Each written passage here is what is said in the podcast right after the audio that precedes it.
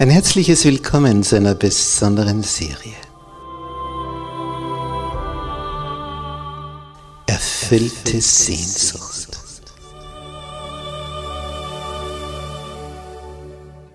Die Welt der Bibel.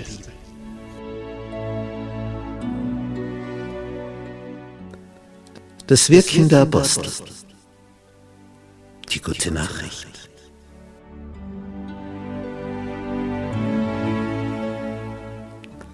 Wie war das am Anfang mit den ersten Christen? Wie ging das vor sich? Wie ist diese Urgemeinde entstanden? Wie, wie haben die ihr Dasein gestaltet? Und dann der große Apostel Paulus. Wo ist er überall hingezogen? Wie schaffte er es aus dem Nichts, eine Christengemeinde nach der anderen zu gründen, in heidnischem Umfeld? Was war sein Geheimnis? Für seine Kraft.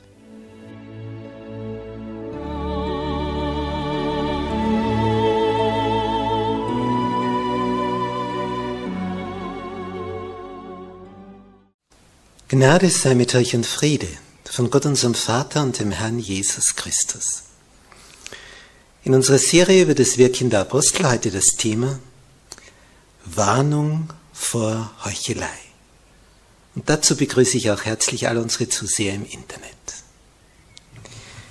Wir lesen in der Apostelgeschichte des Lukas in Kapitel 4 ab Vers 32. Die Menge der Gläubigen aber war ein Herz und eine Seele. Das ist ein Satz. Die Menge der Gläubigen. Und wir haben gehört, bei der Pfingstpredigt des Petrus allein haben sich 3000 an einem Tag der Gemeinde angeschlossen. Und die waren ein Herz und eine Seele. Wie viele Ehekriege es gibt, da schaffen es zwei nicht, ein Herz und eine Seele zu sein. Und hier sind es Tausende. Die Juden hatten einen solchen Hass auf die Judenchristen, dass viele, viele, viele aus ihrem Familienverband hinausflogen, wenn nicht die Gesamtfamilie Christen wurden. Das heißt, wenn zum Beispiel eine Frau allein diesen Weg mit Jesus einschlägt, wird sie rausgeworfen. Sie hat keine Unterkunft, keine Nahrung, nichts mehr. Sie fliegt aus dem ganzen sozialen Netz hinaus. Tja, die Gemeinde sorgte jetzt für diese. Wie geht das? Auch nicht einer sagte von seinen Gütern, dass sie sein wären, sondern es war ihnen alles gemeinsam. So etwas ist nicht vorstellbar, wie das funktionieren soll. Das ist schlichtweg Utopie, oder? Aber sie hatten so eine Liebe füreinander, zueinander und sie dachten, das geht nicht lang so, denn er kommt ja bald. Und dann brauchen wir nichts mehr. Das heißt, sie haben sie mit Freuden ihre Dinge hergegeben, in der Hoffnung, in dem Vertrauen, Jesus wird schnell da sein. Denn in diesen 40 Tagen nach der Auferstehung ist er ja auch verschwunden gekommen, verschwunden gekommen. Jetzt ist er gen Himmel gefahren und täglich rechneten sie damit, er würde bald wieder da sein. Was tun die Apostel? Vers 33. Mit großer Kraft bezeugten die Apostel. Was denn? Die Auferstehung des Herrn Jesus.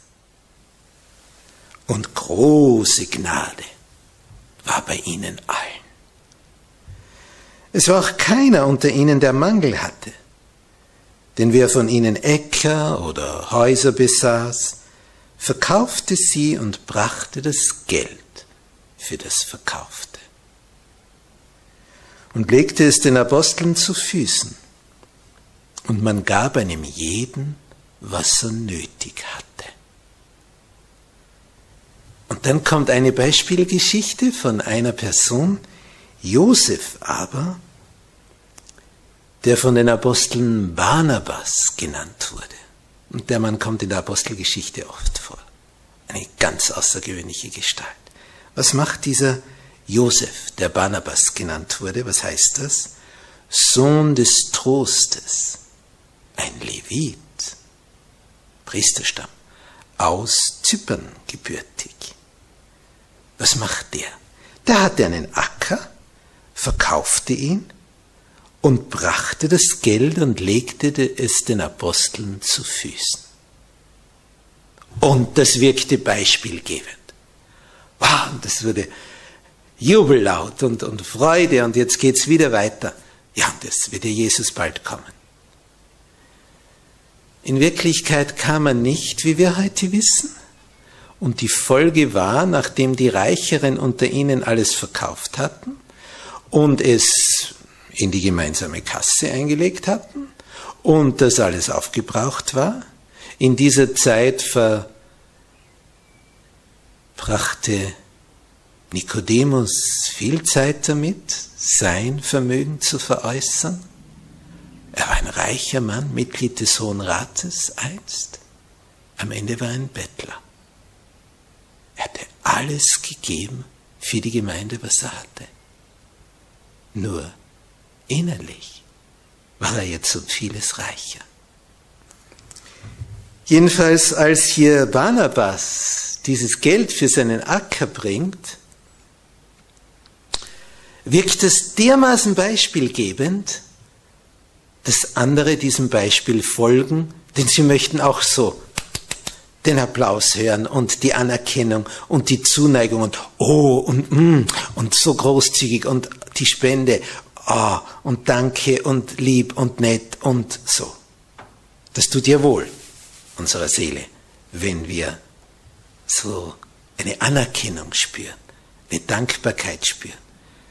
Denn das war ja nicht einfach etwas, um Luxus zu befriedigen, sondern da ging es ganz klar ums nackte Überleben. Denn Tausende waren zur Gemeinde gestoßen und viele, viele, viele von denen wussten nicht, wo sie etwas zum Essen herbekommen.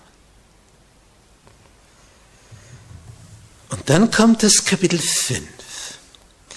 In dieser Zeit der allgemeinen Begeisterung hatte auch ein Ehepaar namens Ananias und Sapphira etwas gelobt, dass sie auch ihren Acker verkaufen und auch das Geld der Gemeinde geben und ja, und dann möchten sie auch diese Streicheleinheiten für ihr Herz erleben.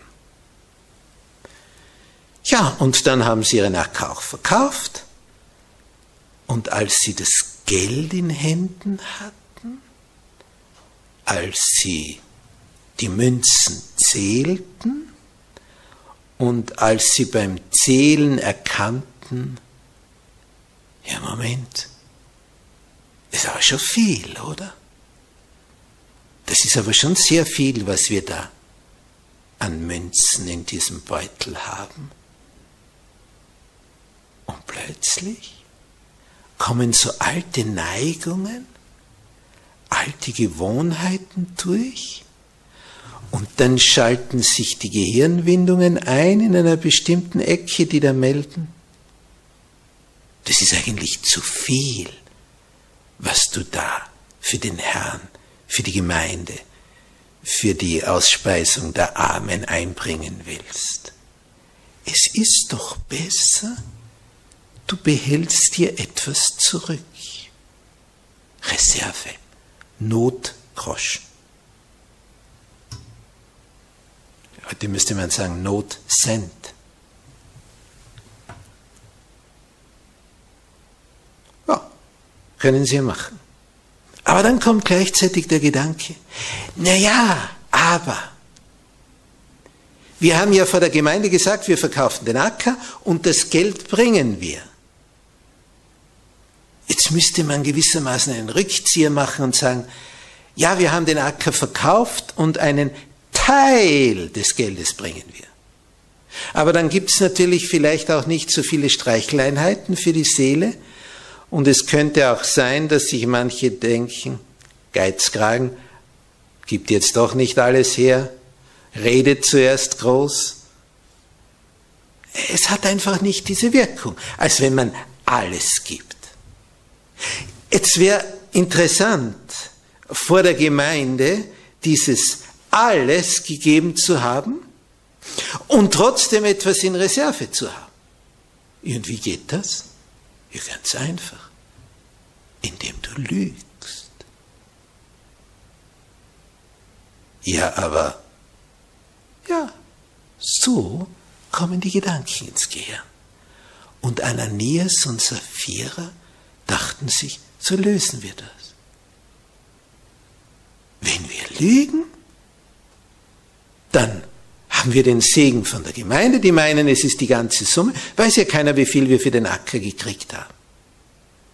Wir geben ja einen großen Anteil her. Und das andere, weiß ja keiner, wie viel wir zurückbehalten. Wir haben eine Reserve, gleichzeitig die Anerkennung von der Gemeinde. Das ist es. Das Negative dran ist eben die Lüge, aber das weiß ja keiner. Also, gedacht, getan. Wie ist das beschrieben von Lukas in der Apostelgeschichte Kapitel 5 Vers 1? Ein Mann aber mit Namen Ananias samt seiner Frau Sapphira verkaufte einen Acker. Doch er hielt mit Wissen seiner Frau etwas von dem Geld zurück und brachte nur einen Teil und legte ihn den Aposteln zu Füßen. Nun, wenn er gesagt hätte, wir haben den Acker verkauft und einen Teil des Geldes bringen wir euch jetzt. Fein, alle hätten sich gefreut. Wenn er sagt, wir haben es uns jetzt anders überlegt, tja, kann auch keiner was machen. Aber sie bringen ja Geld. Aber das Problem ist die Lüge. Sie bringen Geld und sagen, es ist die Gesamtsumme. Das heißt, der Mann bringt es, die Frau ist zu Hause.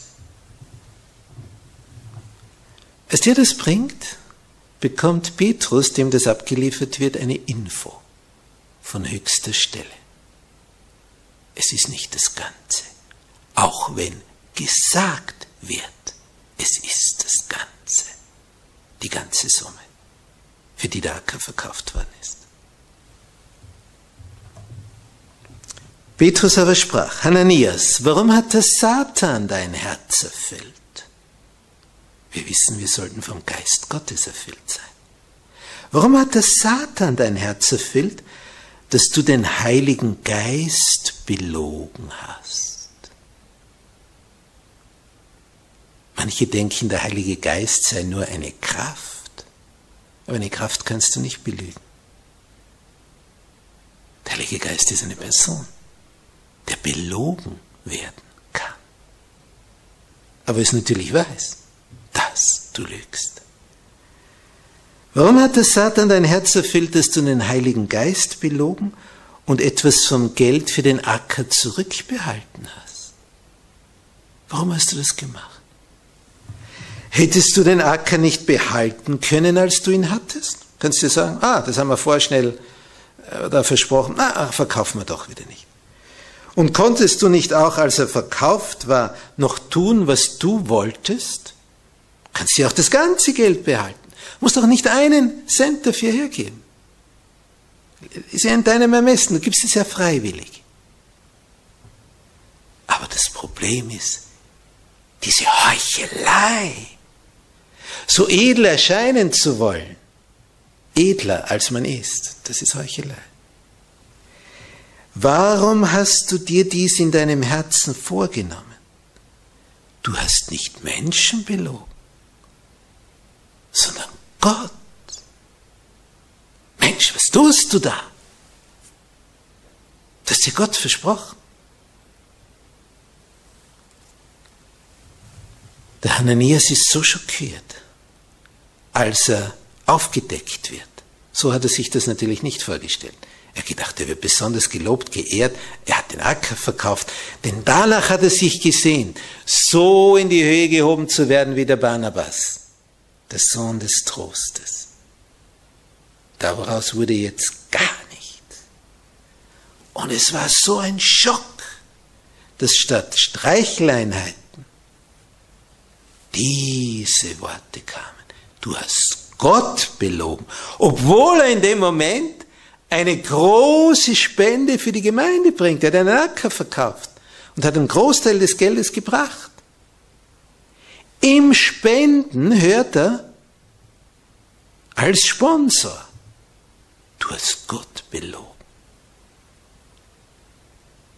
Der Schock geht bis zum Herzen. Er fällt um, ist tot. Tot! Komplett tot. Auf der Stelle. Schlag getroffen. Als Ananias diese Worte hörte, steht in Vers 5, fiel er zu Boden und gab den Geist auf. Und es kam eine große Furcht über alle, die dies hörten. Nie mehr ist berichtet, dass einer etwas gebracht hätte und dabei gelogen hätte. Kam nicht mehr vor. Und deswegen hat Gott hier so gehandelt. Damit ein für allemal nicht so etwas sich einschleicht. Denn Heuchelei ist das Letzte, was Gott mag. Ja, und wer kommt jetzt zum Einsatz? Da standen die jungen Männer auf, deckten ihn zu, trugen ihn hinaus und begruben ihn. Es ging ganz schnell. Wird gleich eingegraben. Die Frau weiß noch gar nichts davon, dass ihr Mann schon unter der Erde ist. Aber er kommt nicht nach Hause. Und das kommt ihr seltsam vor. Aber wieso ist er noch nicht da? Es begab sich, heißt es in Vers 7, nach einer Weile, etwa nach drei Stunden. So lange hat sie gewartet, sie war schon ganz unruhig. Drei Stunden vergehen. Der kommt und kommt und kommt nicht. Der wollte ja das Geld abgeben und wieder heimkommen. Nach etwa drei Stunden, da kam seine Frau herein und wusste nicht, was geschehen war. Und jetzt kommt der Test. Aber Petrus sprach zu ihr, sag mir, habt ihr den Acker für diesen Preis verkauft? Und er hält den Geldbeutel in die Höhe. Und sie sprach, ja, für diesen Preis.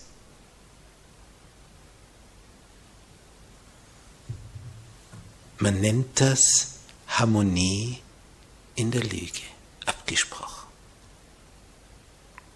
Hätte sie gewusst, was ihrem Mann widerfahren ist, hätte sie sich das wohl überlegt. Was sagt Petrus? Sag mir, habt ihr den Acker für diesen Preis verkauft? Das war die Frage. Sie sagt ja für diesen Preis. Und er sagt, warum seid ihr euch denn einig geworden, den Geist des Herrn zu versuchen? Es geht wieder um den Geist des Herrn. Das ist nicht die Kraft des Herrn, es ist Ge der Geist des Herrn. Siehe, die Füße derer, die deinen Mann begraben haben. Jetzt hört sie es. Der ist tot. Mein Mann ist tot. Die Füße derer, die deinen Mann begraben haben, sind vor der Tür und werden auch dich hinaustragen. Und sogleich fiel sie zu Boden, ihm vor die Füße und gab den Geist auf. Herzstillstand.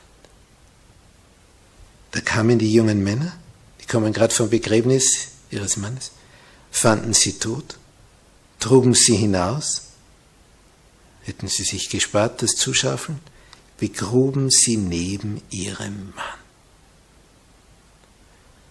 Und es kam eine große Furcht über die ganze Gemeinde und über alle, die das hörten. Die ganzen folgenden Kapitel, und es folgen noch 23, hörst du nie mehr ein Wort von Heuchelei in der Urgemeinde oder sonst wo. Kein Thema. Gott hat so massiv eingegriffen, damit hier nicht etwas einreißt, dass hier nicht etwas in Mode kommt falsch ist. So wird die Lüge beurteilt. Im letzten Buch der Bibel, in der Offenbarung, in Kapitel 21 steht, wer bei der Himmelstür nicht hineinkommt. Vers 8 von Kapitel 21 der Offenbarung. Wer kommt nicht hinein? Die Feiglinge. Ja, bitte, der ist doch nicht böse, oder? Aber feige. Und wer feig ist, wagt nicht, sich auf die Seite des Herrn zu stellen. Er hat nämlich Menschenfurcht. Was sagt die Mama, der Papa, Onkel, Oma, Tante, Cousin, Bruder, Schwester, Nachbar, Vorgesetzter? Er ist zu feige, zu dem zu stehen.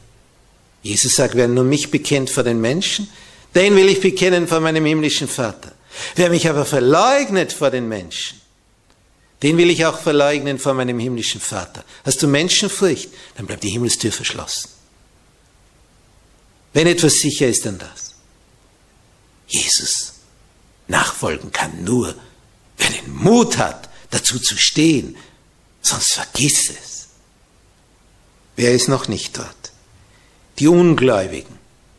Eh klar, die ihm nicht vertrauen. Die Frevler, die Gott lästern. Die Mörder, die Unzüchtigen, ja, das passt alles, das verstehen wir gut. Die Zauberer, die Götzendiener und Jetzt kommt's. Und alle, es steht wirklich genau so da. Wer noch? Feiglinge, Ungläubige, Frevler, Mörder, Unzüchtige, Zauberer, Götzendiener und alle Lügner. Oh, Hand auf den Mund. Lügner? Schon mal gelogen? Sag jetzt nicht ja, weil dann hast du gerade jetzt gelogen. Jeder hat schon mal gelogen. Sag nicht nein, müsste man sagen. Jeder hat schon mal gelogen. Notlüge. Ist das auch eine Lüge? Wie einer mal gesagt hat, wenn eine Kuh notgeschlachtet wird, ist sie dann tot oder nicht? Das ist der Unterschied zwischen Notschlachtung und Schlachtung. Die Kuh ist immer tot. Und Lüge oder Notlüge, was ist der Unterschied? Das ist immer eine Lüge. Der Unterschied ist nur, bekennst dass du gelogen hast? Oder tust du so, wie wenn es eh passen würde? Darum hat ja Petrus hier bei Hananias nachgefragt. Und er hat bei Sapphira nachgefragt. Ist das der Preis? Da hätte sie gesagt, nein. Wir haben uns was zurückbehalten. Dann wäre ihr nichts passiert. Aber sie kam überein mit ihrem Mann, dass sie beide lügen. Beide hat der satanische Geist erfasst.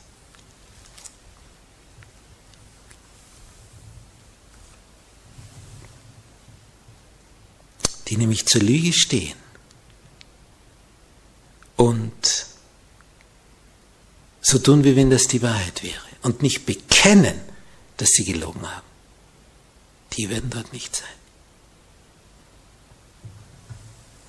Es kam eine große Furcht über die ganze Gemeinde, haben wir gelesen, und über alle, die das hörten. Jemand hat eine große Summe für die Gemeinde gegeben und ist trotzdem auf der Stelle tot umgefallen. Ananias und Sapphira. Eine Spende gebracht und das war der Lohn. Der Lohn der Heuchelei. Und wenn sie 10% gebracht hätten und wenn sie 1% von der Summe gebracht hätten, hätte alles gepasst. Wenn sie es so auch dargelegt hätten. Aber sie wollten besser erscheinen, als wie sie in Wirklichkeit waren. Und Heuchelei lässt der Himmel in Glaubensdingen, in geistlichen Dingen absolut nicht gelten. Man kann nicht mit Heuchelei punkten. Völlig unmöglich. Wenn du nicht echt bist, nicht echt sein willst, lass es sein. Sei ganz sein oder lass es ganz sein.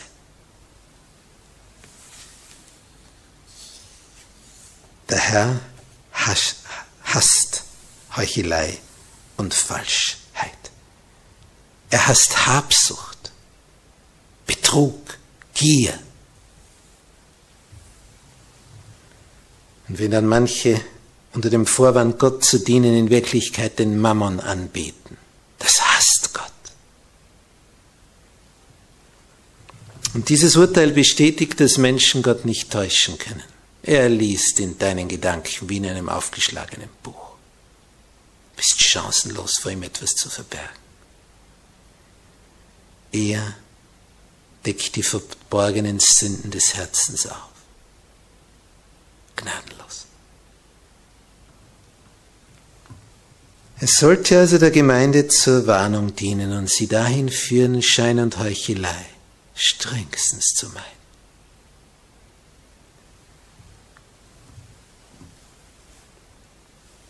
Ananias und Sapphira hatten zuerst die Habsucht genährt.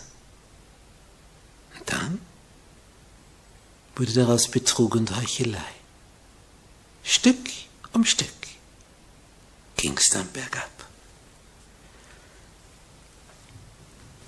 Der Himmel freut sich dagegen, und das ist das Positive, wenn wir aus einem freiwilligen, freudigen Herzen das Werk des Herrn unterstützen wollen. Nicht um dabei Punkte bei Gott zu sammeln. Dir geht's dadurch besser. Er sagt, mein ist das Silber und mein ist das Gold. Er braucht das nicht. Er kann aus dem Nichts Goldbarren schaffen. Er braucht nicht dein Geld. Aber du brauchst es für deine Seele, dass du etwas freiwillig gibst. Das tut dir nämlich, deiner Seele tut das gut. Wir brauchen es für die Gesundung unserer Seele. Drum sagt er uns das. Spende für das Herrenwerk. Weil er mit unser Geiz, dem wird das Wasser abgegraben dadurch. Denn freiwillige Gaben und der Zehnte, die miteinander bilden die Einkünfte im Werk des Herrn. Und du wirst gesegnet sein, wenn du aus freien Stücken, aus frohem Herzen, zehn Prozent deiner Einkünfte dem Herrn weißt. Zehn Prozent. Ja, aber das ist ja dann, ja, das ist eine bestimmte Summe. Und wenn du dich davon trennen kannst, dann brauchst du dich nicht fürchten dass du dem Geiz erliegen wirst. Wenn du Monat für Monat 10% deines Einkommens hergibst, du gibst es nicht her. Weißt du, wie es in Wirklichkeit ist? Gott schenkt dir Monat für Monat diese und jene Summe. Warum denn? Sagst du, ich habe dafür gearbeitet, das verdiene ich. Wer hat dir den Kopf dafür gegeben? Wer hat dir den Intellekt dafür gegeben für diesen Beruf? Es war dein Schöpfer. Er hat dir geschenkt. Wer hat dir die Fähigkeit gegeben, mit deinen Händen dies und das zu vollbringen und zu leisten? Mit deinem Körper? Es war der Herr. Das heißt, er gibt dir alles und will für sich nur zehn Prozent. Nur 10% von allem, was er dir gibt. Das ist eigentlich herzlich wenig. Er gibt dir zuerst alles und will nur 10% zurück. Ich habe das einmal bei unseren Mädchen, als sie klein waren, getestet. Wir hatten einen Ausflug gemacht. Und dann habe ich ihnen ein Büschel Bananen gekauft. Die Bananen, dafür sind sie weit gegangen, um das zu bekommen. Und dann fahren wir weiter und sie sitzen auf dem Rücksitz und haben ein Büschel voller Bananen. Also es waren bestimmt 20 Stück. Das konnten die natürlich nicht auf einmal essen. Und ich habe es ihnen gekauft und ihnen gegeben. Wir fahren so los.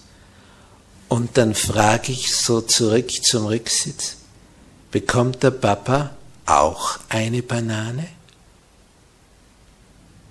Es war still auf dem Rücksitz. Total still. Und ich dachte mir, das ist doch nicht die Möglichkeit. Von mir haben Sie jetzt das Büschel gekriegt. Wenn, wenn ich es Ihnen nicht gebe, haben Sie nicht eine einzige. Die haben 20 Bananen, zu zweit, jeder 10, das würde wohl reichen. Und ich frage, kriegt der Papa eine davon? Das wäre also für jeden, der 10 hat, 10 Prozent, oder? Und sie haben angestrengt nachgedacht. Soll man oder soll man nicht da etwas hergeben? Und die erste hat dann gemacht. Da, Papa. Und dann hat die zweite auch. Da, Papa. Und dann waren sie froh. Und ich war auch froh. Nicht, dass ich eine Banane gekriegt habe. Ich kann mir natürlich wieder eine kaufen. Ich war froh, dass sie gelernt haben, was es bedeutet, etwas abzugeben. Und heute ist es für sie eine Selbstverständlichkeit. Es gehört dir gar nicht. Die zehn Prozent sind nicht etwas, was du dem Herrn gibst. Das ist sein Fixum. Das gehört ihm. Wenn du es ihm nicht zurückgibst, was ihm gehört, bestiehlst du ihn. So schaut's aus. Das ist nicht etwas, wo du gönnerhaft großzügig sagst, na ja, da, da nimm zehn Prozent. Er hat ein Anrecht drauf. Er sagt, das ist der Teil, den ich von dir erwarte. Der gehört mir, spricht der Herr.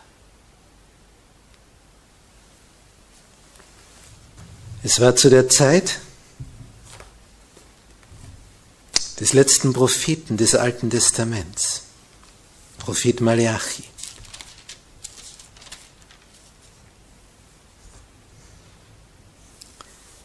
Das sagte in Malachi 3, Vers 8, unser Schöpfer. Ist's recht, dass ein Mensch Gott betrügt, wie ihr mich betrügt? Ihr aber sprecht, bitte, womit betrügen wir dich? Seine Antwort, mit dem Zehnten und der Opfergabe. Darum seid ihr auch verflucht, denn ihr betrügt mich allesamt. Wer den Zehnten nicht gibt, steht in Gottes Augen als Betrüger da. Und dann sagt er in Vers 10, bringt aber die Zehnten, das heißt den zehnten Teil deiner Einkünfte, bringt aber die Zehnten in voller Höhe in mein Vorratshaus, auf das in meinem Hause Speise sei, und prüft mich hiermit, spricht der Herr Zibaut, ob ich euch dann nicht des Himmelsfenster auftun werde und Segen herabschütten die Fülle. Das ist ein Text. Der Himmel sagt, gib zurück den Zehnten und prüf mich, ob ich euch dann nicht des Himmelsfenster auftun werde und Segen herabschütten die Fälle. Er testet nur, ob du geizig bist. Er testet dich, ob du betrügerisch unterwegs bist, ob du ihm seinen Anteil vorenthältst oder nicht. So wie ich meine Kleinen getestet habe. Kriegt der Papa auch was von den Bananen? Er überlebt ohne deinen Zehn. Er ist der Herr des Universums. Aber du wirst nicht überleben, wenn du das geizig zurückbehältst. Das ist der Punkt. Es liegt ein Segen drauf. So einfach ist das. Weil er es sagt, was immer wir tun, ist gesegnet, wenn es mit seinem Willen seinen Geboten übereinstimmt. Wie schön, dass du so einfach Segen bekommen kannst. Probier's aus. Prüf mich, spricht der Herr. Du wirst den Segen erfahren. Amen.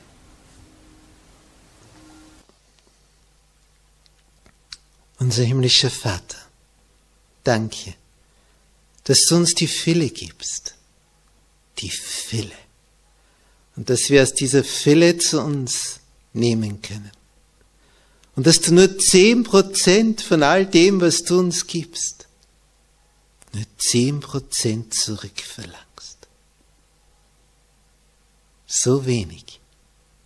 Und dann sagst du noch, und prüft mich dabei, ob ich euch dann nicht des Himmelsfenster auftun werde und Segen herabschütten die Fälle.